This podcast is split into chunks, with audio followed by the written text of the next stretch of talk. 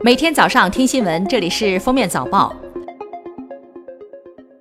各位听友，早上好！今天是二零一九年四月九号，星期二，欢迎大家收听今天的封面早报。国家发展改革委四月八号称，二零一九年我国将继续加大户籍制度改革力度。在此前城区常住人口一百万以下的中小城市和小城镇已陆续取消落户限制的基础上，城区常住人口一百万至三百万的大城市要全面取消落户限制；城区常住人口三百万至五百万的大城市要全面放开放宽落户条件，并全面取消重点群体落户限制。同时，推动常住人口基本公共服务全覆盖，完善随迁子女在流入地参加高考的政策。近日，六部门联合印发了关于进一步规范儿童青少年近视矫正工作、切实加强监管的通知。通知要求，从事儿童青少年近视矫正的机构或个人，不得在开展近视矫正对外宣传中使用康复、恢复。降低度数、近视治愈、近视克星等表述，误导近视儿童、青少年和家长。四月八号，杭州亚组委公布了二零二二年第十九届亚运会竞赛项目设置和举办时间。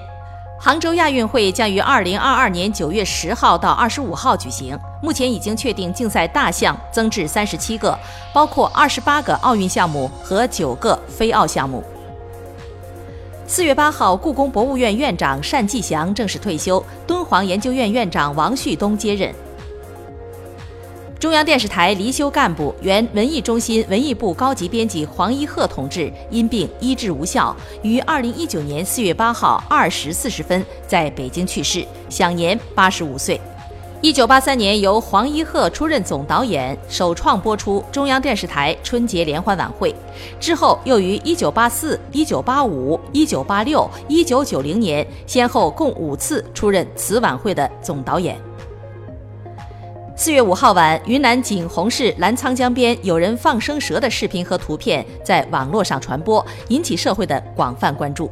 目前，经过公安、森林公安以及渔政部门调查取证和专家鉴定，初步确认放生组织者岳某运输幼蛇的行为涉嫌非法运输非国家重点保护野生动物，已被景洪市森林公安局立为林业行政案件进行调查。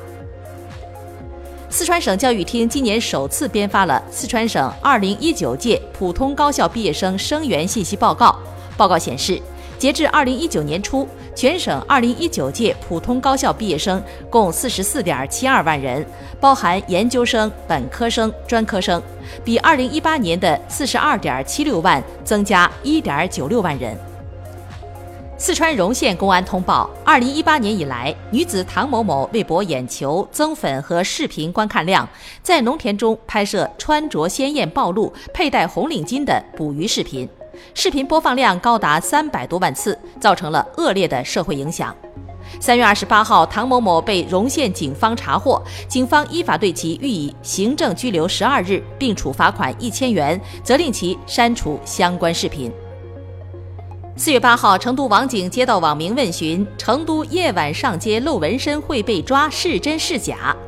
据悉，此信息在微信朋友圈里流传，并冠以扫黑除恶的由头。经网警核实，此条信息为谣言，此前曾在外地出现，已被辟谣。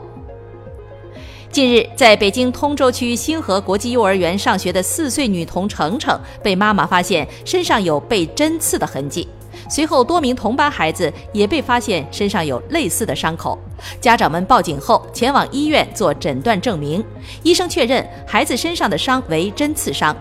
据家长从孩子们口中了解到，伤应是幼儿园的一位刘姓老师所致。目前，警方已经介入调查。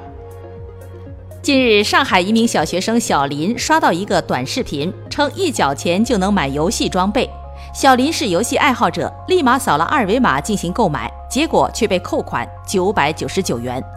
经查，王某和同伙在几个月内利用类似手段，共作案得手两百多万元，赃款已被二人挥霍一空。目前，王某等两人因涉嫌诈骗罪已经被刑事拘留。四月二号，男子胡某因醉驾被民警查获。民警在依法对其采取强制措施进行体检过程中，发现胡某的糖尿病已经转成了早期尿毒症。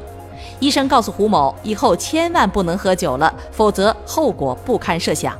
胡某得知此情况后，庆幸不已，现场感谢民警，说是民警给了他第二次生命。日本上智大学研究团队四月四号在科学报告发布一项研究结果：猫能听懂自己的名字。